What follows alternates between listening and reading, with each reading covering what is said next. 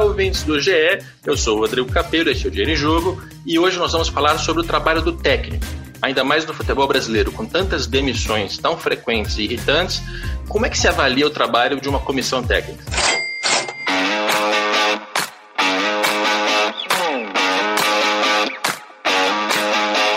Para desenrolar essa conversa, eu tenho dois convidados absolutamente especiais. Eu vou começar pelo Pedrinho. Tudo bem, Pedrinho? Tudo bem, Capelo.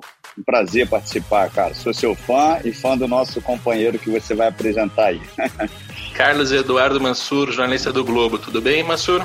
Tudo bem, Capelo. Prazer falar com você e dizer ao Pedrinho que o fã sou eu. Então tá, a lógica já começou errada, mas aos poucos a gente vai se entendendo aqui. e quero também dar parabéns ao Mansur. A gente está gravando esse episódio no aniversário do Carlos Eduardo Mansur, 2 de outubro. Parabéns, Mansur. Muita Obrigado. saúde, sucesso. Eu sou péssimo para dar parabéns, mas está aqui registrado. Obrigado, amigo. Obrigado mesmo. Valeu. Parabéns, Mansur. Valeu, Sabendo agora. Muita saúde, amigo. Obrigado. Muito bem. Eu queria os dois neste episódio, porque a gente tem aqui um ex-jogador que se tornou um comentarista exímio e a gente tem um jornalista que foi repórter, foi setorista também, né, Mansur? Sim, sim, foi. Durante 10 anos, mais de 10 anos. E aí cresceu, estudou e virou um dos melhores colunistas de futebol e de esporte no Brasil. Tem até uma polêmica falsa, é, na minha opinião, que é aquela coisa sobre o jornalista versus o ex-jogador, né? Porque tem algumas pessoas que acham que para comentar o futebol precisa ser ex-jogador, porque só ele tem algum conhecimento sobre vestiário, sobre o tratamento do técnico, aquela coisa mais boleira. E o jornalista, ah, não, não, tem que ser jornalista porque ele tem algumas técnicas de reportagem, de didatismo, enfim, é, tem algumas competências que o ex-jogador não tem. Eu acho essa história toda uma bobagem, porque o que interessa mais é que a pessoa estude. Estude, se aprofunde, se atualize e, e leve isso adiante. E aí eu faço essa introdução para perguntar para os dois, antes até de entrar no assunto principal do, do episódio, como é que vocês estudam futebol? Porque eu sei que ambos são muito estudiosos. Pedrinho, qual é a sua rotina? Você assiste quais partidas? Você lê o quê? Como é que é a tua rotina? Então, primeiro capítulo é abordando esse assunto que você falou, e eu acho que isso é a maior bobagem e preconceito de ambas as partes. O jogador que acha que ele vai ser um excelente comunicador por ter jogado, é, ele está completamente equivocado. E se ele achar que o jornalista não pode comentar por não ter jogado, equivocado ele está e da mesma forma, um jornalista que acha que pode ser melhor do que o atleta apenas por ter, de repente, uma formação acadêmica. É, eu briguei muito nos cursos com relação a isso, porque eu percebia muitos ex-atletas com uma resistência enorme com aqueles que não tinham jogado futebol e também os acadêmicos com um, é, também uma certa é, distância dos ex-atletas, obviamente pela dificuldade que, que esses atletas tiveram na, na formação com relação aos estudos. E eu tenho a certeza que os dois se completam e se preenchem é, a todo momento. Eu, sem a formação, não tenho formação acadêmica, mas sem é, participar é, dos cursos que eu fiz com os acadêmicos, é, dificilmente eu teria um conteúdo adequado para fazer um comentário diferente. Senão seria mais do mesmo. O que, que os cursos e os acadêmicos me ajudaram? É, eu tinha muitas ideias e não sabia organizá-las. E os cursos foram exatamente para isso. E o Mansur, a gente até falava em off aí, é, sendo bem sincero, como eu sou sempre, é um jornalista de critérios de avaliação como se fosse exatamente um ex-atleta. O que ele avalia taticamente, tecnicamente, é com muita perfeição. Não existe é, enrolação, não é mais do mesmo, é um cara completamente diferente. Eu falo isso porque eu sei quem é da bola, conheço a rapaziada da bola, e o comentário é esse de quem jogou e quem tem uma, uma, uma questão intelectual um pouco privilegiada com relação a avaliar também os comentaristas. Só para, sem me alongar muito, já me alongando, os meus estudos eles são muito baseados realmente na questão tática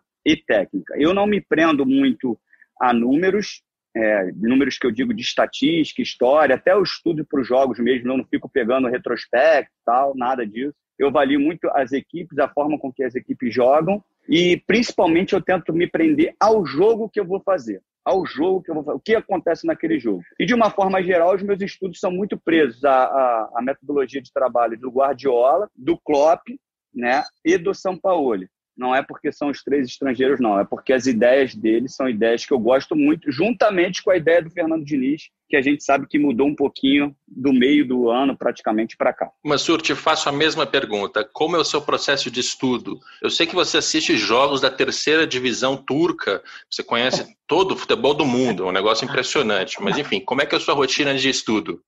Não, bem menos, bem menos. Até porque o meu dia é igual o seu, tem 24 horas. Então, essa lei a gente não consegue mudar. Mas primeiro agradecer as palavras do Pedrinho. É, fico muito, muito feliz de ouvir, ainda mais de um cara que é, para mim é o talvez a grande revelação de comentarista da TV dos últimos tempos, é, pela forma, pela capacidade de transmitir, pelo conteúdo e pela capacidade de transmitir esse conteúdo com uma clareza enorme. Só dando um leve pitaco, eu acho que é, a combinação de fato jornalista e jogador, ela, em geral, como disse o Pedrinho, quando as duas mentes estão abertas, ela produz é, ótimas combinações. Acho que qualquer, o estudo do jogo está à disposição de qualquer um, não só do ex-atleta. Acho apenas que nós, jornalistas, devemos ter a compreensão de que existe algo de vivência, de entender como as decisões são tomadas no campo, sobre que influências externas, que fatores de pressão, que fatores mentais, todos esses processos mentais de tomada de decisão, a vivência do jogo, ela dá isso de uma maneira quase insubstituível ao ex-atleta. E isso é uma contribuição que talvez a gente tenha que entender que a gente não é capaz de dar mas, mas talvez até de absorver um pouco ouvindo essas experiências dos ex-jogadores. Quanto aos meus estudos, assim, é, eu vejo muito jogo, de fato, mas é evidentemente que concentrado mais nos campeonatos em que os veículos em que eu trabalho dão mais espaço e mais atenção, naturalmente, o Campeonato Brasileiro e as principais competições da Europa, e procuro ler muita análise, muita análise, você aos poucos vai filtrando Hoje, a oferta de conteúdo de análise de futebol é gigantesca, você precisa filtrar de fato onde está o bom conteúdo. É, livro, muita literatura de, de, de ex-treinadores, que infelizmente ainda é muito pequeno. O Brasil tem muito pouca coisa catalogada em termos de método de treinador brasileiro, você encontra isso mais no exterior. Para você entender, o fundamental que eu acho para o jornalista para se formar é entender os processos de formação de um time e identificar que ideias estão por trás dele. Eu sou muito contrário à tese do jornalista que aponta para o jogo e diz que o treinador errou, porque o, desse ponto o analista está jogando com, é, é, é, o, único, o único jogo que vai. O jogo não é jogado duas vezes. O único jogo que está sendo sob análise é aquele disputado sobre as ideias do treinador. Você pode avaliar se elas funcionaram ou não. Dizer se ele errou, você se escora na, numa, numa, numa zona de conforto, que é a seguinte: o jogo que você imaginou e que você gostaria que o treinador tivesse feito, seja a escalação, seja a estratégia, ele nunca vai ser colocado à prova. Então você, é um jogo que o analista nunca perde. Então eu, eu tento me concentrar em entender quais são as ideias do trabalho e se elas estão funcionando ou não, e se o time dentro daquelas ideias está evoluindo. Muito bem, agora a gente começa a entrar no assunto de fato, como se avalia o trabalho de um técnico. Aqui eu quero dividir essa conversa mais ou menos entre gestão, como se faz isso da porta para dentro, e mídia, opinião pública, torcedor, né, analistas. Vocês já, já pincelaram essa, essa parte nessa fala inicial.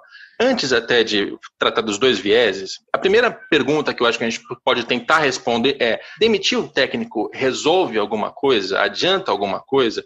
E eu vou aqui apresentar um primeiro estudo que eu estava fazendo uma pesquisa anterior ao podcast. É um estudo feito na Argentina, tá? com uma amostra de 91 a 2009, da Pontífice Universidade Haveriana, um estudo de 2012 de quatro autores. E basicamente eles pegam todos os resultados das partidas, analisam quando tem a troca do treinador e eles vão ali tentar checar se tem alguma, alguma influência. Não só na quantidade de pontos conquistados, mas também nos placares, né? Porque toda partida vale três pontos, mas você tem partidas que terminam 1 a 0 ou 5 a 0 e elas têm uma diferença entre o futebol dentro de campo. E a conclusão deles é de que não, não tem um impacto direto da troca do treinador, seja na, principalmente nos pontos, mas também na quantidade de gols. A quantidade sempre é mais ou menos a mesma. A única diferença que eles encontram ali é que, talvez pelo fato de que o técnico novo entra com uma versão ao risco menor, quer dizer, ele está mais disposto a correr riscos, ele faz mais gols e ele toma mais gols. É a única conclusão é, diferente nesse sentido. Então, é o primeiro estudo que eu quero citar aqui para a gente tentar responder essa pergunta. E eu faço ao Pedrinho essa, essa pergunta. Com base na tua experiência de jogador e agora de analista, você sente alguma, assim, mesmo que empiricamente, tudo bem, é, uma diferença na troca do técnico? Faz toda essa diferença? Capelo, é, a troca ela pode ter um, um, um resultado perante aquilo que a diretoria quer no momento de repente, o resultado imediato, em alguns momentos isso pode surtir um certo efeito, né? Porque depende muito do que acontece dentro do vestiário. A minha, o meu questionamento, Capelo e Mansur e a galera que está com a gente, é o seguinte: o que a gente é, idealiza para o futebol brasileiro e que está muito distante, e, e vou ser bem sincero, eu não, acho, não sei se isso um dia vai acontecer, é que todas as áreas é, que envolvem o futebol, elas não podem parar no tempo. Elas têm que evoluir com o futebol para justamente você ter o critério para fazer qualquer tipo de avaliação. Eu não posso ter na arquibancada é, um torcedor, com todo respeito aos torcedores, que estão ali, que eu sei que é paixão, muitos vão, não vão entender da forma que eu estou falando, né? Ah, futebol é paixão, não quero saber, eu quero ganhar, beleza. Isso é papo até para torcedor. Se o torcedor não tiver essa evolução, a gente até aceita, a gente até aceita. Agora, quem trabalha na comunicação, os gestores, a gente não pode ser, é, é, ter uma opinião pelo que o torcedor quer ouvir, principalmente. Então, parte do princípio: o clube tem que criar uma metodologia de trabalho, ter uma identidade de jogo, de características de atletas, é, produzir isso é, em um processo desde a categoria de base e buscar dentro disso treinadores com essa essência, porque é difícil você encontrar treinadores com o mesmo modelo, mas com a essência ofensiva. Vou dar um exemplo. Aqui você tem Fernando Diniz, São Paulo, o Jorge Jesus que foi embora, o Renato Gaúcho, todos eles com a essência ofensiva, mas com modelos diferentes, mas eles cabem dentro de um processo de um jogo agressivo que a gente pode ajustar junto com o processo metodológico do clube. Ok. O problema, o, o Capilo, é que a própria comunicação, e eu falei isso no troca e fui interpretado de forma errada por alguns companheiros, e e eles não percebem que a todo momento eles fazem isso, e eu estou sendo bem sincero, e o Mansur foi muito cirúrgico ao falar que a gente não está ali para falar, a gente está ali, pra, digo, para determinar se o cara está errado ou não, a gente está ali para avaliar as fases do jogo. O, o, dou exemplo sempre do Diniz, porque é um cara muito polêmico na questão do modelo. O Diniz é um cara que tem uma fase ofensiva muito boa e está deixando até desejar um pouco nessa questão ofensiva, porque ele está pressionado pelos resultados e uma fase defensiva ruim. O Carilli tinha uma fase defensiva muito boa e uma fase ofensiva que deixava a desejar. Então é uma questão de ajuste e de processo. Ninguém quer pagar o preço é, de um processo. As pessoas querem o um resultado. Você acha que o Thiago Nunes não é um bom treinador? Claro que é, mas ele ficou no meio do caminho no Corinthians porque ele nem botou a metodologia dele e nem jogou como o Carilli jogava, né? Falando de uma forma bem subjetiva. Cara, ele ficou no meio do caminho porque ele precisava do resultado e ele se perdeu. E ele se perdeu porque se ele tem um respaldo de uma diretoria que mesmo que o Corinthians caia, isso também é muito mais fácil para eu falar, porque eu estou no ar-condicionado, sofrendo uma pressão é bem diferente. Mas se eu acredito no trabalho, se teve convicção na contratação do Thiago Nunes, se ele me apresentou o modelo de jogo que eu quero para o meu clube, que se encaixa dentro da minha identidade, eu tenho que respeitar o processo. Eu não posso fazer com que ele mude o processo por causa que eu preciso do resultado para garantir o meu emprego para ficar bem com o torcedor. Eu acho que falta isso. Eu acho que falta os gestores terem um pouco mais é, é, de personalidade, de se colocarem em risco. Né? Não, eu acredito nesse trabalho, ele me falou que vai me entregar isso. E você cobrar do treinador, o Capelo, aquilo que ele prometeu te entregar mesmo que o resultado não esteja, mesmo que o resultado, perdão, esteja acontecendo. Porque se eu converso um exemplo com o Thiago Nunes, o que, que você vai me entregar? Qual é o seu modelo? Ó, eu te entrego um time agressivo que propõe o jogo, que fica praticamente dentro do campo do adversário, que eu crio no mínimo 20 oportunidades para o jogo. Beleza.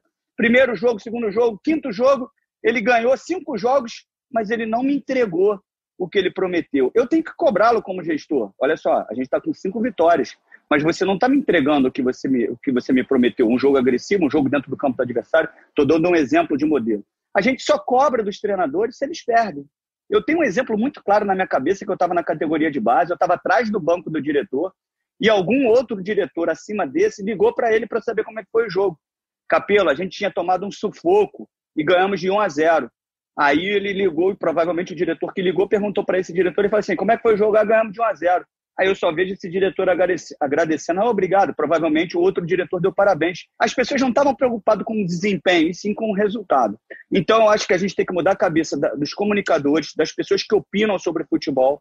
Elas têm que estar mais preparadas para falar do conteúdo do jogo né, e parar de determinar. Porque agora, além de determinar que o treinador tem que cair, eles já, eles já colocam outro treinador que tem que ser contratado. E sem critério de avaliação de modelo, eu acho que tem que mudar de uma forma geral. O torcedor abrir um pouquinho a cabeça, a comunicação entender que a gente interfere diretamente em quem vai ser demitido ou não, com a nossa opinião. Não venha me falar que a, ah, a gente é pago para opinar. É, opinar de forma coerente, com conteúdo. Não induzir a manifestações de torcedores, que a gente faz isso de forma involuntária, mas faz. A demissão dos clubes, dos treinadores e os próprios gestores assumirem um pouco mais a responsabilidade.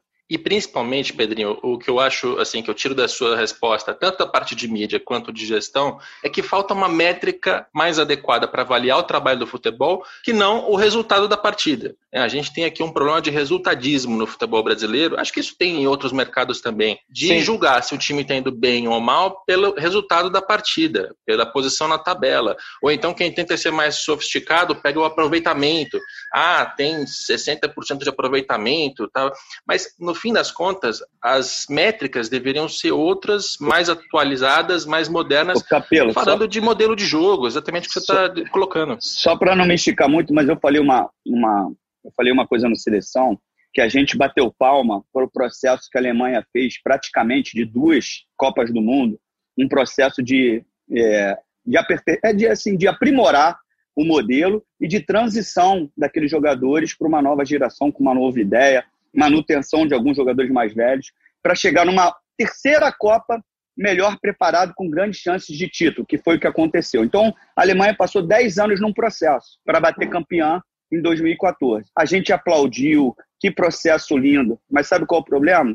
A gente só quer o décimo ano da Alemanha, que é o ano do título. A gente não quer passar pelos nove do processo. E lembrando Perfeito. também que a Alemanha começou esse processo de reformulação na final da Copa de 2002 quando ela chega à final e perde para o Brasil. Segundo lugar do mundo é uma excelente posição, ainda que tenha sido derrotada. Mas mesmo assim, os alemães tiveram a consciência de olhar para o futebol jogado pela seleção e falar: não, isso aqui não é o que a gente quer.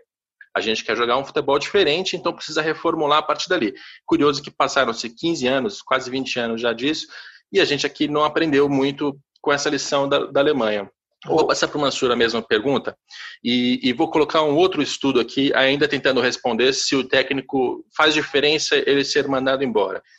Foi uma, foi uma sorte falar sobre futebol alemão, porque é um estudo feito na University of Münster, na Alemanha.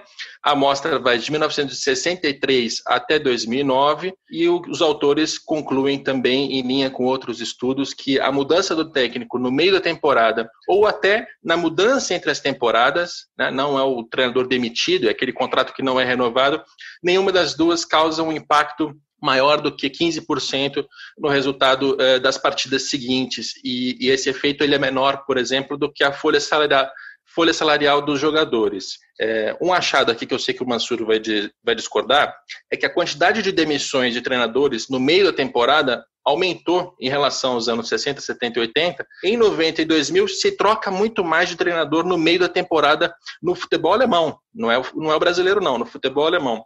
E os autores eles especulam ali que isso pode estar explicado pela cobrança maior feita pela mídia, pela opinião pública, pela torcida, enfim. Como a cobertura maior, tem uma pressão maior sobre os treinadores. O que, você pensa disso, Mansur? E o que, que você pensa sobre a troca do treinador? Ela resolve alguma coisa? Bom, vamos lá, é, vamos por partes. Primeiro, respondendo a sua última pergunta. Quando você cria, é, quando você pega uma temporada e começa a fazer um monte de recortes nela, com trocas de treinador e interrupções de processo, sem que você cumpra o básico do ciclo, ou seja, identificar o modelo de jogo que você quer implantar, permitir um período de preparação à equipe, avaliar o, o desenvolvimento a partir de uma, de uma amostragem mínima de jogos, ter tempo de maturação do trabalho para avaliar até que ponto você chegou, quando você faz uma série de interrupções, é natural que esse fenômeno que você citou aconteça. Ou seja, gradualmente o percentual de aproveitamento termina sendo a única métrica usada para medir trabalho de treinador, especialmente no Brasil, é natural que um treinador após outro, essa métrica, com, com, com o mínimo de amostragem, ela vai ficando igual, porque ela, vai, ela começa a ser basicamente aquilo que o elenco é capaz de entregar com uma série de trabalhos que não são bons nem ruins, eles são no fundo, interrompidos. É, é, são trabalhos que não existem como processo. Agora, por trás disso tudo no Brasil, você tem também toda uma distorção de estrutura do futebol. O futebol não é estruturado para que o trabalho de um treinador ele cumpra os seus ciclos. Você não tem a preparação pré-competição, o jogo, o descanso, a recuperação pós-jogo, o tempo para treinar e para corrigir no campo e o, e o jogo seguinte. Você tem, na verdade, uma série de jogos em cima de jogos, com quase nenhuma preparação, e, que, e, e, e com uma exigência da opinião pública, e aí eu concordo com o estudo alemão, a opinião pública, sim, ela tem o seu peso, e no Brasil ela tem enorme, concordo com o Pedrinho, com o nosso papel, e você tem dirigentes ansiosos por dar satisfação à arquibancada. Você cria um ciclo, um ciclo vicioso em que você não tem trabalho de campo, preparação, processos e uma pressão gigantesca por resultado. Você começa a fazer pequenos picotes. Só acho que essa realidade no Brasil ela tem um ponto diferente da Europa. Não é só na Alemanha, em vários países na Europa, e agora passando diretamente ao tema que você me colocou, é, a, as demissões de treinadores elas têm crescido demais. E, para mim, não é só a questão da opinião pública. Eu acho que elas são proporcionais a, a, outros dois fatores. A ampliação dos interesses financeiros colocados em jogo em cada competição. Pega o campeonato inglês. Permanecer ou não na Premier League tem um impacto de orçamento absolutamente monstruoso. É, e você começou a gerar na Inglaterra um fenômeno do treinador bombeiro, o treinador especialista em tentar a manutenção de times em dificuldade na primeira divisão, porque isso significa, para os donos do clube, dos clubes, um impacto é, é, econômico enorme. E esse processo se fortalece ainda mais, ou o processo esportivo se enfraquece ainda mais, quando você tem novos donos, em geral pessoas estranhas ao futebol, é, muitos deles aventureiros, que entendem que o jogo é uma maneira de, de ganhar dinheiro rapidamente, ou de fazer dinheiro. É, é, ou, ou, ou, então do, empresários que têm o olhar de que o dinheiro compra resultado, sem que você aplique o processo. Então, acho que isso tudo fez a roda de treinadores do futebol europeu como um todo começar a girar mais rápido também. A dança das cadeiras se, se, se ampliou, porque os interesses econômicos aumentaram e a pressão dos novos donos também, junto com o papel também da opinião pública. Pois é, e algo frequente nesses estudos que eu tenho lido, alguns de, da área da educação física, outros da área de economia, né, pessoas que se interessam ali por tentar achar essas respostas, é que geralmente as demissões são causadas por um descompasso entre a realidade e a expectativa. E aí, quando a gente olha para o futebol europeu, por exemplo, a gente tem visto técnicos de uh, Juventus que ganharam tudo nos últimos anos e que mesmo assim foram demitidos porque não conseguiram tal meta na Liga dos Campeões ou não chegaram não sei aonde. Quer dizer, você tem ali, mesmo para um treinador campeão, uma expectativa desumana de super desempenho na Liga dos Campeões. Isso Mas é o que o Mansur acho que escreveu. É, mas aí você tem duas realidades distintas. Você, a gestão de expectativa em cima do trabalho é um problema brasileiro e europeu, só que com características distintas. A Europa criou uma elite, de, elite econômica de superclubes, dos quais se espera é, é, dos, é, é, a, sempre a, a, Liga dos Campeões como parâmetro único e extremamente cruel de sucesso.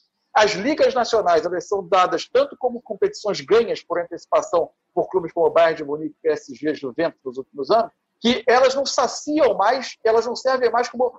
A simples conquista do troféu não serve mais como parâmetro de sucesso do ano.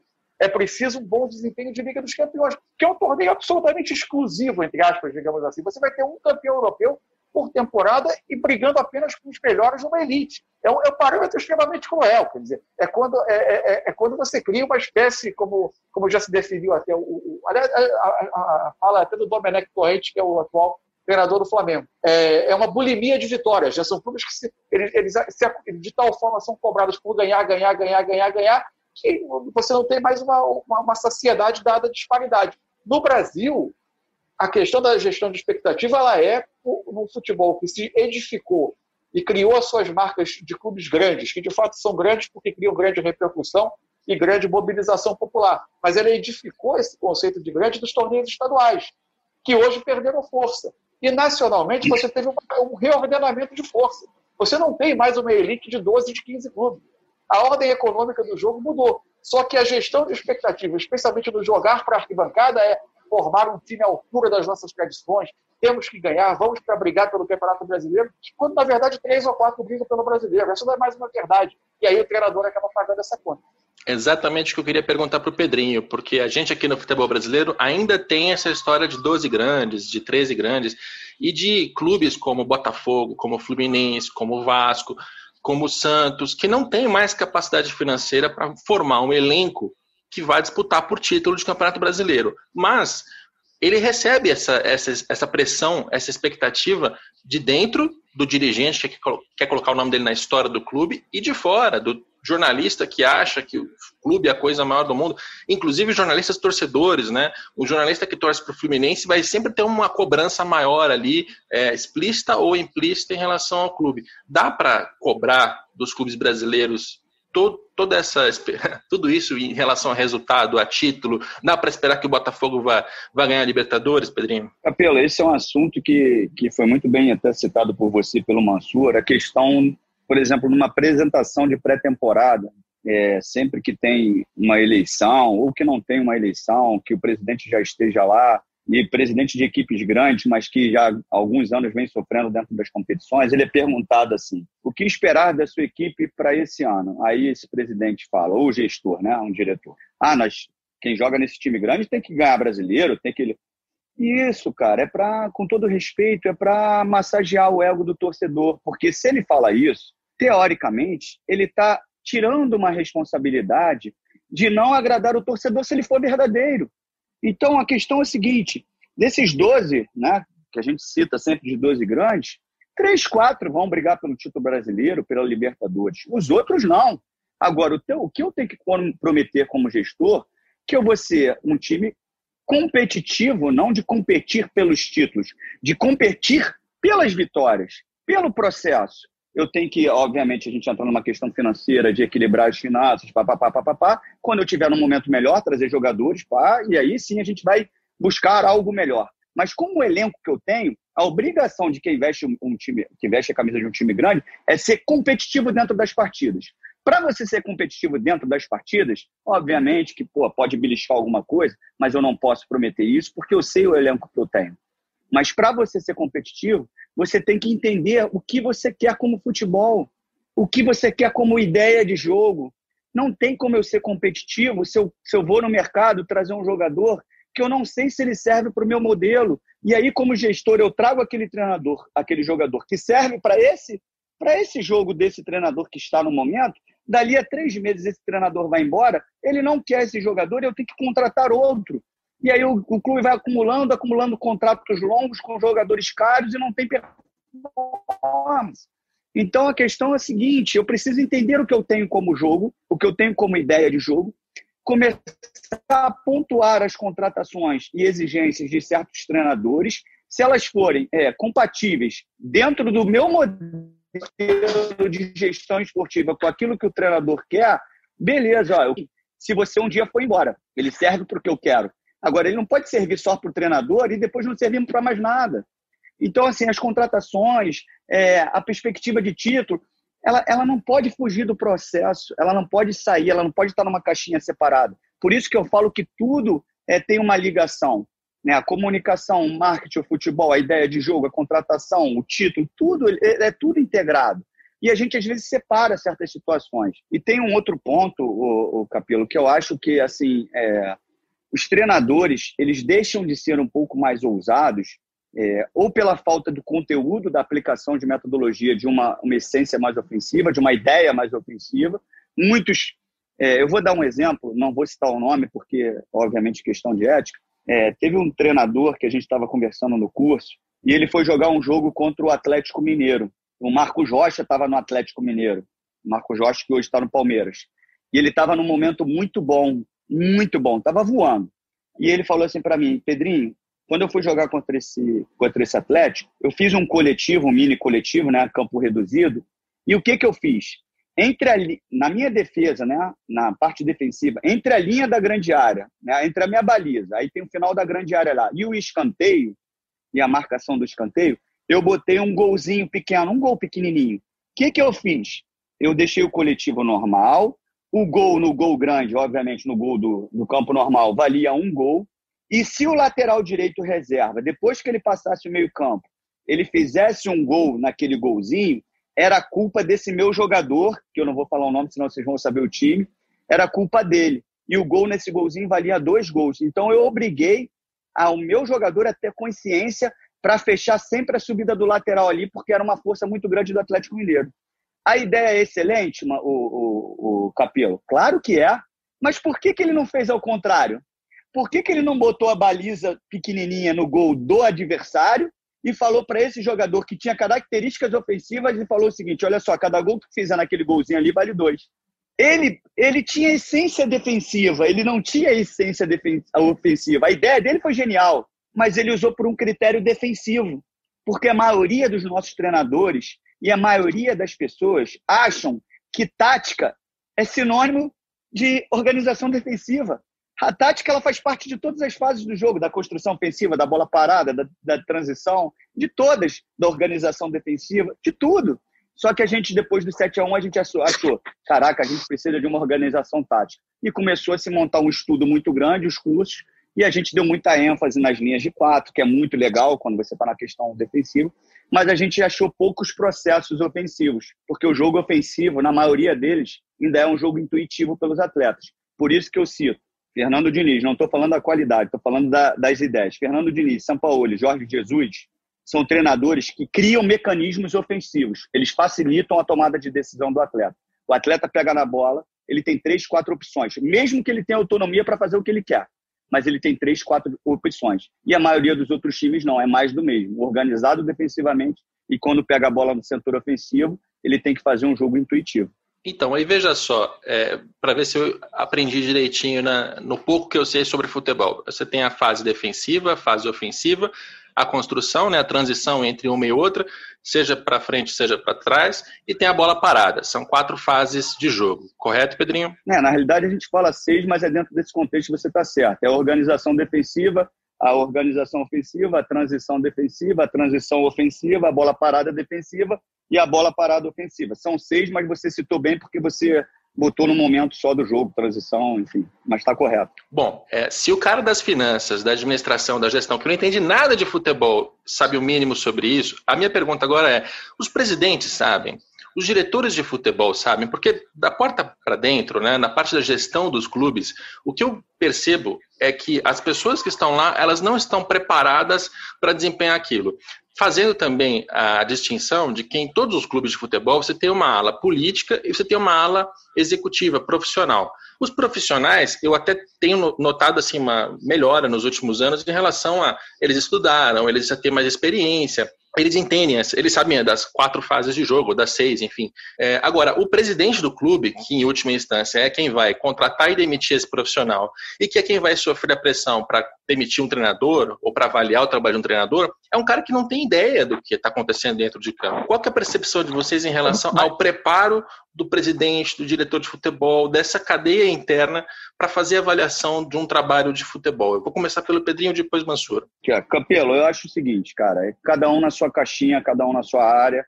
É, muitos presidentes eles têm um conhecimento muito mais é, administrativo, de finanças, do que de futebol. Então, e muitas vezes o clube precisa disso. Cabe a ele botar alguém preparado no setor do futebol, né? Um cara que seja um diretor de futebol, é, não um ex-atleta despreparado, que eu também sou contra. É, são vários pontos aí para serem abordados na questão do ex-atleta, porque muitos ex-atletas querem também estudar, mas não conseguiram uma condição financeira para fazer os cursos que são, são caros. E aí, muitas vezes, eles têm que usar o nome por ter jogado e sem um conteúdo, sem um processo de estudos, sem criar nenhum, nenhuma metodologia para assumir algum cargo importante dentro do clube, vai muito mais pela história. Então, assim, eu acho que os jogadores eles têm que se preparar de uma forma é, muito acadêmica, mesmo sem a formação, e você consegue isso nos cursos. Para você falar numa questão executiva, eu acho que existe alguns atletas que têm esse cargo executivo, mas a nomenclatura realmente não, de, não condiz com a função dentro do clube, porque eu acho que a questão executiva ela tem uma, é, uma direção um pouco mais para a questão administrativa, contratual. Por isso que eu digo sempre o ex-atleta direcionar a nomenclatura dos seus cargos para aquilo que ele entende, é diretor de futebol, é diretor técnico, e arrumar uma função dentro disso. A minha função é avaliar o processo metodológico, avaliar o treinador, contratação, análise de mercado junto com a com análise de desempenho, ver todo o processo da bola, que é disso que a gente entende. Apesar dos meus estudos, que são direcionados para a bola, eu não tenho capacidade nenhuma administrativa. E seria uma responsabilidade minha ter um cargo administrativo dentro de um clube. E eu tenho que ter consciência disso. Eu sou bom em alguns aspectos, ruins em outros, porque eu não tive oportunidade de estudar. Então, falta também para os gestores a responsabilidade de botar cada um na sua caixinha. Porque também é muito fácil para um gestor trazer um ídolo que não está preparado e botar ele num cargo lá que é um escudão para ele, né? Para mim, o presidente do clube ele tem que entender muito mais é, de uma forma geral da questão administrativa, mas botar cada um na sua caixinha certinho que vem abaixo dele o diretor de esportes e o diretor de futebol, o cara que entende realmente, que pode ter jogado ou não, como eu dei o exemplo aí, e que entende do futebol, que entende todo o contexto, mas cada um na sua. Eu acho que esse é o aspecto. Não necessariamente o presidente do clube tem que entender de futebol. E tem que dar respaldo, né? Tem que contratar respaldo, esse diretor de futebol, diretor técnico, análise de desempenho, e tem que confiar naquilo. O que confiar. eu percebo justamente é o contrário: é o presidente que acha que entende de futebol, mas aí ele contrata quem quer que seja por motivo de escudo mesmo. A gente vê alguns jogadores sendo colocados nos cargos. E, treina, e treinadores também, né? São contratados muitas vezes para ser o para-raio dele, né? Isso, isso. Pois é. E, e o presidente de fato não entende de futebol, mas ele continua tomando decisões, se metendo, é, se submetendo a pressões. Mansur, qual é a tua visão em relação a isso? Você é. conhece algum presidente aqui que está com a cabeça mais fresca, que está mais atualizado, que respalda os seus profissionais? O que, que você percebe nesse sentido? Eu até acho que a gente tem, Capelo, uma renovação de quadros na gestão de clubes, é, com novas cabeças, um pouco mais arejadas, mas que, diante dos resultados negativos, a estrutura política do clube que foi que se consolidou é, e que é mais, de cent, mais do que centenária, ela acaba sendo se impondo ainda, porque ele dá satisfação ao conselheiro, ele dá satisfação à arquibancada, ele, ele cede à pressão de grupos políticos que o sustentam e que ameaçam romper com ele. Você eventualmente tem uma eleição chegando, aí você monta um time com dinheiro que você não tem para a gestão seguinte pagar, e aí o treinador tem que te entregar o resultado imediato, e aí você demite esse treinador porque ele não te entregou o resultado imediato. Tudo isso é muito fácil de entender. Eu acho, eu acho que o Pedrinho matou a charada. O cargo político voluntário do dirigente, do dirigente estatutário, ele existe, ele é tão antigo quanto os clubes brasileiros. O cargo do executivo de futebol, ele se tanto tem duas décadas do futebol brasileiro. E como o Brasil, por uma característica única de comprar e vender jogador o ano inteiro, a gente não tem uma janela de, de transferência única, a gente tem janela de competição, então a gente está vendendo e comprando jogador o tempo inteiro. E a gente acredita pouco no processo e muito no nome, no salvador da pátria, a gente está sempre achando que vai resolver todos os problemas de um time de futebol trocando treinador e indo ao mercado comprar e vender jogador. Esses executivos que chegaram, eles, eles eram pessoas muito mais especializadas e voltadas para o mercado de futebol do que para a análise do campo. Então, a figura do diretor esportivo, que é muito comum nos clubes europeus, e aí eu concordo inteiramente com o Pedrinho, ela não existe aqui praticamente.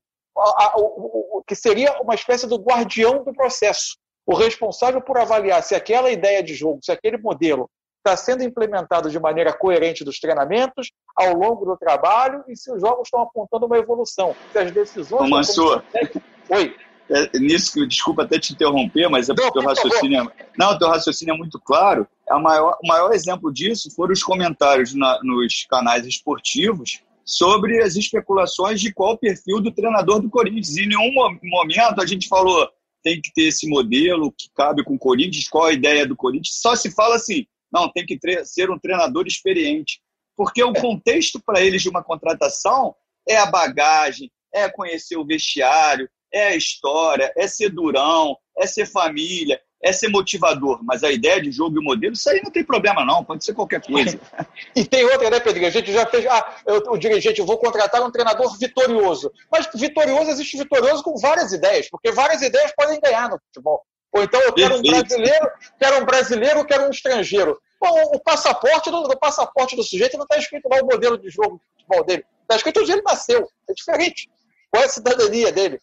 Enfim, é, é essa questão da identidade. Agora, esse hábito de a gente olhar pouco para o processo, ele também fez com que seja hoje. Não é que, não é que esse, esse, personagem não exista, é que a gente ainda talvez não o tenha identificado, porque a estrutura dos clubes não abrigou esse profissional. Onde está esse diretor esportivo? A gente tem, a gente formou.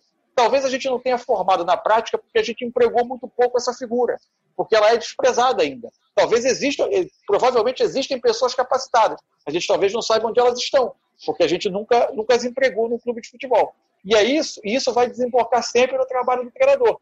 É, só para uma coisa, toda essa conversa ela não significa que o treinador não possa ser demitido. O treinador pode ser demitido e, por vezes, a demissão vai resolver quando ela está embasada em dados, quando você tem tempo suficiente para identificar que aquele processo se completou e não foi bem sucedido. Que você tem uma ideia que você quer implantar e você precisa substituir por um nome para implantar aquela ideia. Agora, dois, três, quatro meses, por jogo em cima de jogo, você tem apenas uma estatística de resultado. Ou seis jogos, né, Mansur? Como aconteceu Exato. com o técnico do Goiás, o Thiago Largue, que foi mandado, mandado embora em seis jogos. O que, que se faz em seis jogos? Você não consegue avaliar nada, você não consegue nem começar um trabalho. E ainda mais num ano extraordinário como 2020, de pandemia, de problema financeiro, salário atrasado, calendário sobrecarregado, toda a bagunça que é o futebol fora de campo. Agora, para a gente encerrar é, essa. Só um detalhe: muita gente está falando, a gente já está em outubro. Não, futebolisticamente falando, é como se a gente estivesse em junho, porque o futebol parou quatro meses. Exato. E em junho, a Série A do Campeonato Brasileiro só tem quatro ou cinco treinadores que estavam que começaram o ano nos seus clubes. Isso não pode ser normal. Então, e aí para fechar essa, esse raciocínio, né, que a gente está falando de gestão, da parte política, quem faz pressão sobre a parte política? É o torcedor, sim, mas é também a imprensa. A imprensa sim. faz cobranças desmedidas e, e, sem, sem métrica, né, o que, o que a gente falou no começo do episódio. E aí, só para a gente lembrar, o Brasil perde da Alemanha 7 a 1 na Copa do Mundo. Aí vem aquela ideia de que, nossa, os nossos treinadores são ultrapassados, porque era o Felipão, o Parreira, os ícones e tal, e eles perderam, então precisamos de jovens começam os jovens, vem uma leva de treinadores. Aí vem o Filipão e ganha o brasileiro com o Palmeiras. Não, não, não. Temos que dar valor aos nossos veteranos, porque eles ainda sabem o que estão fazendo, Luxemburgo, etc. Ah, não, aí chega o Jorge Jesus e ganha tudo. Precisamos de estrangeiros. E a gente fica tendo algumas levas, e essa conversa é meio pública, né? Isso se fala nos programas da televisão, umas, umas noções em relação a quem deve ser o treinador, o que, que deve ser priorizado, que a imprensa passa, aquela ala política absorve, porque ela consegue dar resposta para para o conselheiro e também para o torcedor. Está tudo errado, né, Pedrinho? E, e essa parte da comunicação está sendo muito mal feita da nossa parte aqui, de jornalista, de jogador, de comentarista, etc. É, eu, eu, eu acredito nisso, Capelo, porque eu sempre falo da, do modelo e, e, da ideia, porque isso faz parte de toda a profissão, né? Para você fazer o teu programa, você tem um modelo a cumprir, né? Você tem ali, obviamente, um processo que você vai passando por ele para chegar no teu objetivo final. Só que o futebol parece parece que é uma profissão que pode tudo, né? A gente pode fazer de qualquer jeito, o importante é que a bola está entrando e vamos que vamos. E eu vejo, eu vejo de uma forma é, bem ignorante, é uma palavra até grosseira, mas é isso mesmo, porque eu vou te dar um exemplo. Ah, se falou muito na questão do ah, o Domi ele joga um jogo posicional diferente do, do Jorge Jesus que tem um jogo funcional. Aí beleza. Aí a gente vai avaliar um jogo do que é um jogo posicional. Aí um meia, né, mais ofensivo, ele fica entre as linhas adversárias. Vamos lá, ele está entre as linhas adversárias, esperando o momento certo, né, balançando entre as linhas, criando uma linha de passe para receber uma bola, e a bola não chega lá. Aí vai um comentarista e fala assim: pô, Fulano está participando um pouco, do jogo, ele tem que se movimentar mais, ele tem que vir buscar a bola aqui no pé dos zagueiros, no pé do volante. Qual o critério disso, se é um jogo posicional? Se é um jogo posicional, ele tem que manter aquele setor ali, criando uma linha de passe, não é parado, né? Porque eu acho que posição, o cara ficar parado numa posição, não é. É dentro daquele setor, ele esperar o momento certo, criando uma linha de passe para que a bola chegue nele. Então, meu, o meu comentário é incompatível com a ideia de jogo do treinador, e foi o que o Mansur falou. Então, meu comentário, então, eu, como comentarista, tenho que entender qual é a ideia de jogo do, do treinador que eu vou comentar. Porque para a galera que está em casa, vai passar batido. Se eu falar assim, pô, fulano tem que buscar, vir buscar a bola no pé do, do zagueiro, vai passar batido. Mas para quem é da bola, para quem sabe o que é um jogo posicional, sabe que eu estou falando besteira. E é a mesma coisa quando a informação é direcionada para um treinador. Ah, o treinador tem que sair por causa disso. Ah, o fulano tem que sair. Tem, tem, nem fala o porquê, né? Fala por porquê de, da, das pessoas é o, é o resultado. É, qual a garantia? Né? Qual a garantia que as pessoas é, é, teriam se o, o, o Thiago Nunes permanece no Corinthians? Quem garante que ele não ia subir? Ou quem garante, que eu subir que eu digo para um G4, quem garante que ele ia cair? Aí vai chegar um outro treinador. Quem garante que o desempenho desse treinador vai ser melhor do que o do Thiago Nunes? Ah, subiu na tabela, mas você sabe onde o Thiago Nunes poderia chegar? Não estou defendendo o Thiago Nunes, não. Eu estou falando que houve convicção na contratação do Thiago Nunes.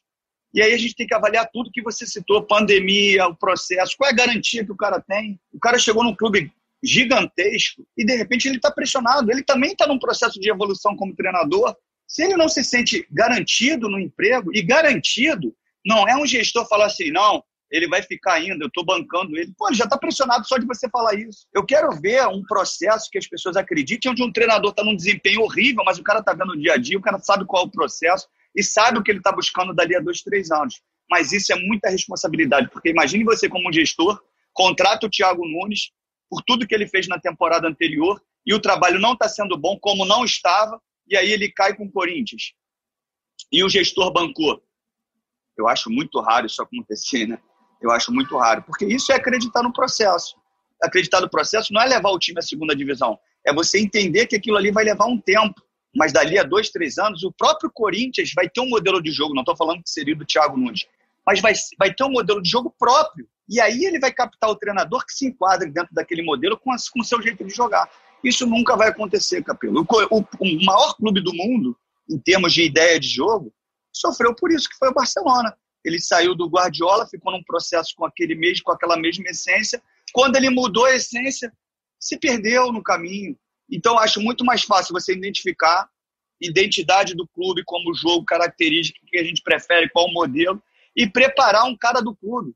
Preparar, manda o cara lá fazer o curso com Guardiola, manda o cara ficar com Klopp, manda o cara estudar várias escolas, passar um processo faz como o Barcelona faz, às vezes revela diversos treinadores porque são, já tem a identidade do seu clube. Então, a identidade do clube é algo que aqui no futebol brasileiro é raro, né? A gente tem algumas poucas, do tipo, putz, o Santos tem um futebol arte, né? Tem algumas ideias assim, o Grêmio e o Internacional jogam mais para trás, mais fechados, eles têm mais raça, garra, você tem alguns valores assim que são atribuídos a clubes, mas que é uma coisa também antiga e a gente mas não consegue sustenta, ver um né? trabalho adequado, né?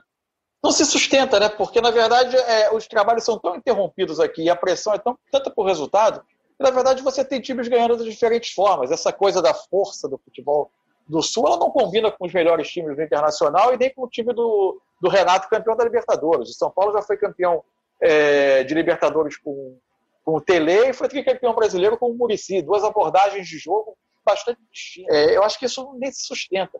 Ah, só, só queria voltar a uma questão que você colocou sobre o nosso trabalho. Com um enorme respeito que eu tenho a todos os profissionais, aprendo muito com eles, a todo mundo que está é, na televisão, é, em outros veículos de comunicação, enfim. A única coisa que me incomoda um pouco, eu acho que a gente, como deveria refletir um pouco quando a gente erra, erra a mão, é quando, por, talvez por uma pressão de audiência, da mesma maneira que a gente é, que os clubes têm as suas pressões políticas, a gente tem a pressão de audiência, de números, é, é de repercussão, enfim é, quando a gente tenta, por essa pressão, é, para se entendendo que assim vai se comunicar melhor com a arquibancada, no lugar de tentar educá-la, ou entre aspas, com a licença do termo, é, é de tentar transmitir para ela o que são os processos, no lugar de fazer isso, a gente tenta ser sócio da arquibancada na histeria. A gente tenta se aproximar dela é, usando termos com resultado vergonhoso, isso é um vexame, tem que mudar tudo, tem que cair todo mundo, não pode perder para um time desse como se isso fosse parte, como se pertencesse ao jogo, isso não pertence. O futebol não se faz mais assim. A gente erra a mão, eu acho, quando numa tentativa de se aproximar demais da, da linguagem do torcedor, que no fundo é o nosso, entre aspas, cliente, é, a gente começa a ser sócio dessa histeria. Esse eu acho que não é o nosso papel. E acho, Mansur, que tem também uma certa. A gente subestima um pouco o nosso ouvinte, o nosso espectador, o nosso torcedor. Eu me dedico a estudar a parte financeira, administrativa, política. Eu não entendo nada de futebol e admito isso com toda, toda tranquilidade. Algumas coisas me incomodam quando eu assisto a uma partida de futebol. Por exemplo, com alguma recorrência. O treinador faz uma substituição. O comentarista diz assim: não concordo. Mas não concordo o quê, cara? Você não tem que concordar, você tem que interpretar, entender e passar para o para quem está assistindo, né? Ou então, assim, o Grêmio vai jogar contra o Real Madrid na final do Mundial de Clubes. Aí o comentarista diz assim: não, se eu fosse o Renato Gaúcho, eu colocaria um cão de guarda para marcar o Cristiano Ronaldo. É, como assim, cara? Isso faz parte do, do estilo jogo? Isso ainda é atual? Isso ainda é moderno? Tem alguém que usa cão de guarda no futebol dos anos 2010, agora 2020? É, enfim, e isso me incomoda enquanto torcedor que assumidamente não entende de futebol, não estuda, não sabe o que está falando. Imagina, assim, eu, eu, acho também que tem um pouco de subestimar o, espectador, assim, de achar que a gente está ainda nos anos 80, 90, em que você tem algumas ideias que ficaram lá e, e são repetidas ainda, porque o profissional não se recicla, não renova, ele repete ainda. E aí quando vem o, o Pedrinho falar de jogo posicional, ele fica até ofendido, né? gera, uma, gera uma onda contrária, como se a palavra fosse um problema, como se aquilo estivesse subvertendo o futebol. É, esse processo de comunicação me, me parece todo, todo errado. Não, é isso mesmo. E, e eu tenho que ter todo cuidado, porque parece, às vezes, isso não é arrogância, não. Parece quando você usa, usa um termo. E não é um termo, não, um termo moderno, não é, cara. É o que acontece no futebol hoje. Hoje o futebol é estudado e as pessoas estão levando o futebol a sério como eram para ter levado há 200 anos atrás. Porque todos os esportes, e, e dos mais violentos, né, até o próprio UFC, você tem estratégia. O exemplo da luta, da luta do José Aldo foi um exemplo de estratégia. Ele foi sangue no olho, sem estratégia nenhuma, tomou um nocaute. Então tudo tem estratégia e o futebol não foge a isso. Só que a nossa raiz é aquela raiz daquele jogo de rua, de habilidade, de reverência, de repertório. E nem isso a gente vai ter mais pela mudança que aconteceu nas nossas cidades. Né? Assim, o repertório motor que eu criei na, na minha infância, obviamente meu filho não vai ter. Eu ia dominar uma bola no jogo, num campo ruim, a bola batia no buraco e subia. Então eu já tinha que mudar o movimento rapidamente. Depois de tarde, eu não jogava mais no campo nesse campo ruim eu jogava numa quadra de futsal. Aí de noite eu jogava na rua. Então eu tinha um ambiente com diversos terrenos. Quando eu ia para um campo para jogar de forma é, profissional, não profissional, profissional na categoria, mas profissional pela responsabilidade, que já era pelo Vaz, eu já tinha um repertório motor e cognitivo gigantesco. Então, é, aquela lapidação que o treinador tinha que fazer era muito pequena. Então, era muito mais, era muito mais um ajuste de organização defensiva, porque ofensivamente a gente fazia tudo. Não estou falando questão de craque, não. Estou falando questão de repertório. Hoje o menino ele trabalha num terreno de grama sintética que se ele vai dominar a bola no pé, ele vai dominar no pé certinho, ela não vai quicar. Ela vai vir no pezinho dele. A quadra de futsal, quando eu jogava, que tinha, é, que era muito pequena e não valia gol dentro da área, então era menor ainda, você já joga pressionado, o tempo inteiro sob pressão, raciocínio rápido, velocidade de reação, drible curto, era tudo mais. Hoje a quadra de futsal tem 40 metros, ela joga num espaço maior do que no campo. Então o drible curto já não existe tanto, hoje é tapa no fundo, no próprio futsal. Então isso tudo mudou. Então o jogo hoje é muito mais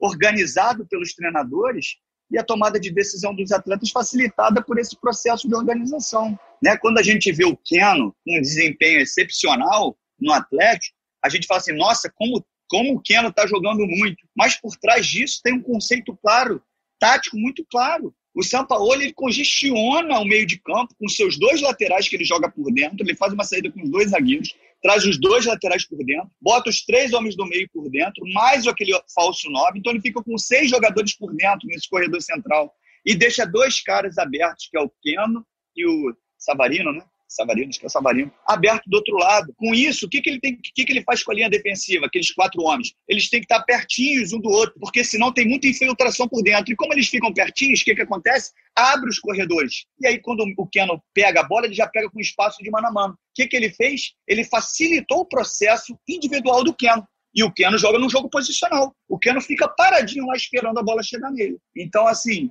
todo esse contexto mudou para se avaliar futebol. Então, por isso que a gente pode, a gente às vezes faz um comentário em cima da, da nossa ideia de jogo, do que a gente tem como ideia. E de repente a nossa substituição seria diferente. Então a gente tem que respeitar dentro daquele modelo, porque os o mesmo jogo, diversas pessoas é, enxergam de formas diferentes. E a gente tem que tentar enxergar como o treinador enxergou naquele momento. Você vê, ele tratou de terrenos de jogo, do desenvolvimento dos jogadores, é, do tipo de jogo do Atlético Mineiro. Olha a quantidade de assuntos, olha como é vasto esse campo. E mesmo assim, a gente tem uma cobertura esportiva que me parece viciada e me parece até corrosiva. Porque termina o jogo do São Paulo, sempre tem uma pilha de, de repórteres para perguntar ao Raí, ao Alexandre Pássaro, ao Leco, quando o Fernando Diniz vai ser mandado embora? Vai ser mandado embora? Já foi mandado embora? E aí ele volta com a notícia que é não, não foi mandado embora. Mas como assim? É, e ele fica noticiando o que não aconteceu o tempo inteiro.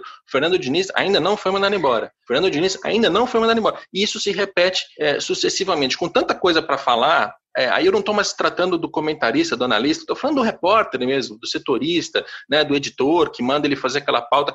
A gente perde muito tempo com não notícia. O Fernando Diniz ainda não foi mandado embora e deixa de falar de coisas muito mais interessantes. Como é que você vê, Mansur, para a gente fechar e não ocupar mais do teu tempo, preciso te liberar, essa questão da cobertura?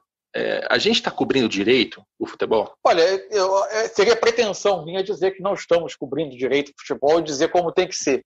Eu acho, agora, no recorte que você colocou, eu acho que a gente tem uma participação enorme é, nessa ciranda de treinadores, sim. E isso tem um pouco a ver com aquilo que eu falei, da gente tentar se identificar demais com a, com a arquibancada sendo sócio na histeria e também com o senso de que a gente está é, nessa era do engajamento, da busca por audiência, por engajamento em rede social, da, da, de uma falsa sensação de que a gente está se posicionando em determinados assuntos, tomando a dianteira de um assunto, evitando, entre aspas, o furo é, ao ser o primeiro a tratar de uma, de uma demissão. O que, o que, na minha opinião, acontece? Há um, um, um, um, ciclo vicioso. Né? A gente foi educado com o tempo a achar que todo treinador que sofre duas, três derrotas vai cair. Então, quando a, quando a imprensa se coloca diante de duas, três derrotas de um treinador, ela começa a especular uma saída sem que haja qualquer movimento interno de um clube no sentido da demissão.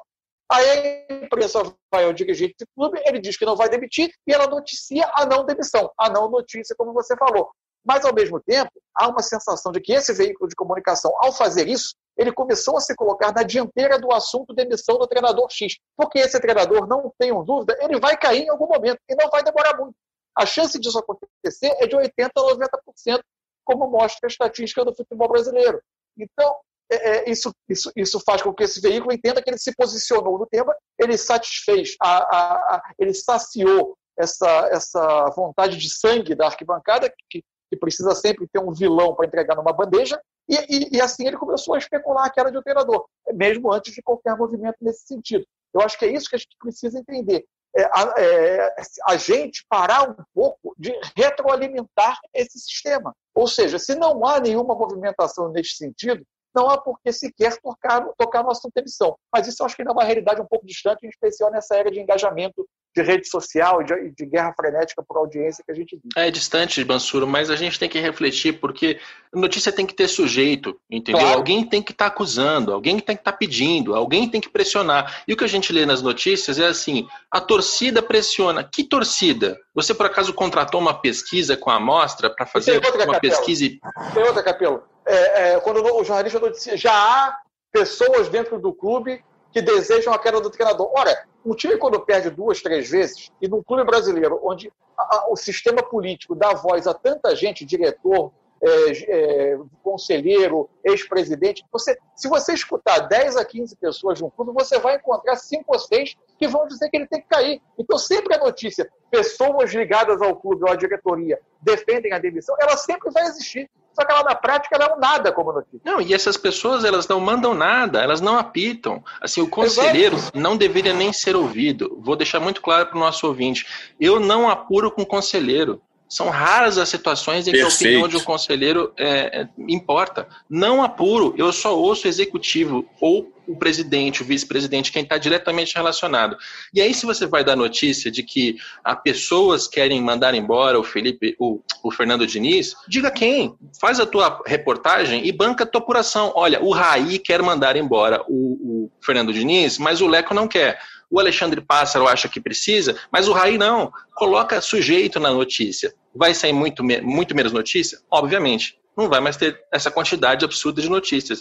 Mas pelo menos a gente não fica levantando é, balão de ensaio em relação a quem deve ser mandado embora ou não. Pedrinho, essa, eu sei que esse assunto também te, te, te comove um pouco. última participação do, do Pedrinho para a gente fechar. O, que, que, é, o que, que você acha sobre a cobertura esportiva? O que falta para a gente é entender o processo e o conteúdo. Quando a gente começar a entender o processo e o conteúdo, a forma com que a gente vai avaliar, vai, avaliar, vai ser diferente. É, direcionando um pouquinho para a bola, por, eu não deixa, deixar bem claro, porque em todas as vezes eu defendo muito o Fernando Diniz e parece assim, pô, você é fã do Fernando Diniz? Sou, sou fã. Mas não é questão de ser fã, de não apontar dentro de uma avaliação da ideia de jogo do Diniz, momentos ruins dentro da partida dele. Claro que não. Mas agora falando um pouquinho como ex-atleta, eu acho que, e tenho certeza que que muitos concordam comigo, você construir a jogada ofensivamente sem a questão intuitiva, isso é para poucos treinadores. Eu estou falando porque eu trabalhei com diversos treinadores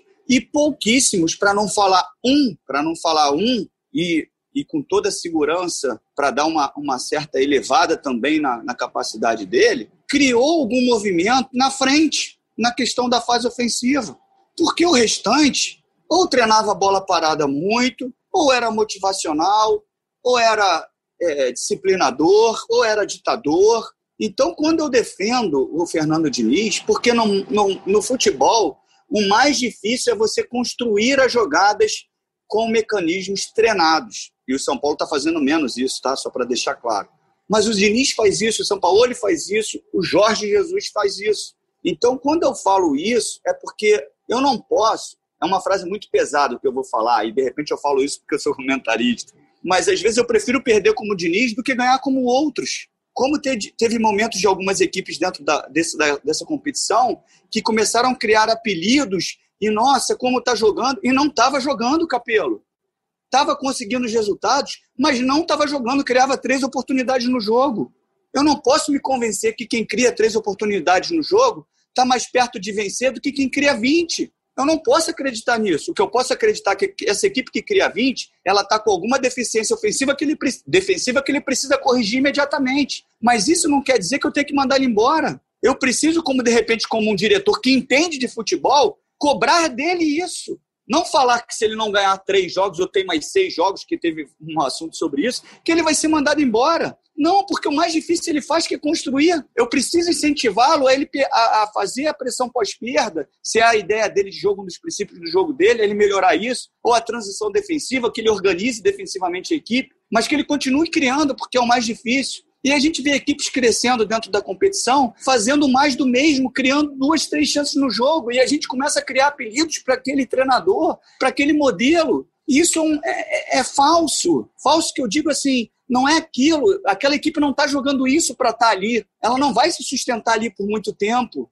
Então, acho que assim, quando a gente começa a entender e ver o futebol na realidade que ele é, você tem que pagar um preço por isso. A gente bate a gente bate no Diniz, que a gente está citando sobre isso. A imprensa bate no Diniz porque ele perdia o jogo. Ele tinha criado 30 chances no jogo. E aí, quando o Diniz para de criar pouco, porque ele se perdeu, ele ficou no meio do caminho em certos momentos, quando ele dá aquela entrevista que hoje a gente jogou pelo resultado. Eu não conhecia o Diniz ali, porque o Diniz pagava um preço por qualquer coisa e não jogava a qualquer custo. Ele não ia ter o resultado a qualquer custo. Ele ia botar a ideia dele sempre à frente e ele se perdeu em algum momento, por isso que ele está construindo menos do que, ele, do que ele construía, e aí a gente perde, a gente perde o dedo, a gente inibe, a gente tira a motivação do treinador ser, ser ofensivo. Você acha que um treinador quando o Diniz, se isso acontecer, do Diniz ser mandado embora, você acha que o outro, o outro treinador, a primeira coisa que ele vai fazer no São Paulo é o quê? É querer se organizar defensivamente. O São Paulo, em vez de criar 25 chances, 30, e no próprio jogo contra o Internacional que ele criou 18, e criando pouco ele criou 18, o cara vai chegar e vai jogar atrás. E aí a gente vai reclamar que o cara não cria, que o cara só joga atrás. Então é uma falta de critério, eu acho que você foi pontual, cirúrgico,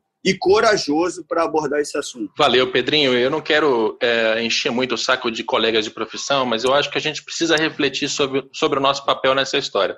Nós estamos gravando esse episódio em 2 de outubro. O Fernando Diniz ainda é técnico do São Paulo. Vamos ver se no, na data da veiculação, que vai levar mais ou menos uns 10 dias, se o Diniz ainda será o técnico. Eu não vou mexer na edição do episódio. O nosso ouvinte vai ter uma noção e eu convido o ouvinte a pesquisar quantas não notícias foram publicadas do tipo ele ainda ainda não foi mandado embora. Ele ainda não foi mandado embora. Isso é recorrente com o Diniz. E hoje é o Diniz, amanhã vai ser outro. A gente tem realmente, assim, é, alguns, algumas insistências em relação à, à, demissão de treinador que são muito irritantes. Pedrinho, obrigado pela participação aqui no episódio. Obrigado, Capelo. Grande abraço ao Mansur. Valeu, galera. Mansur, feliz aniversário.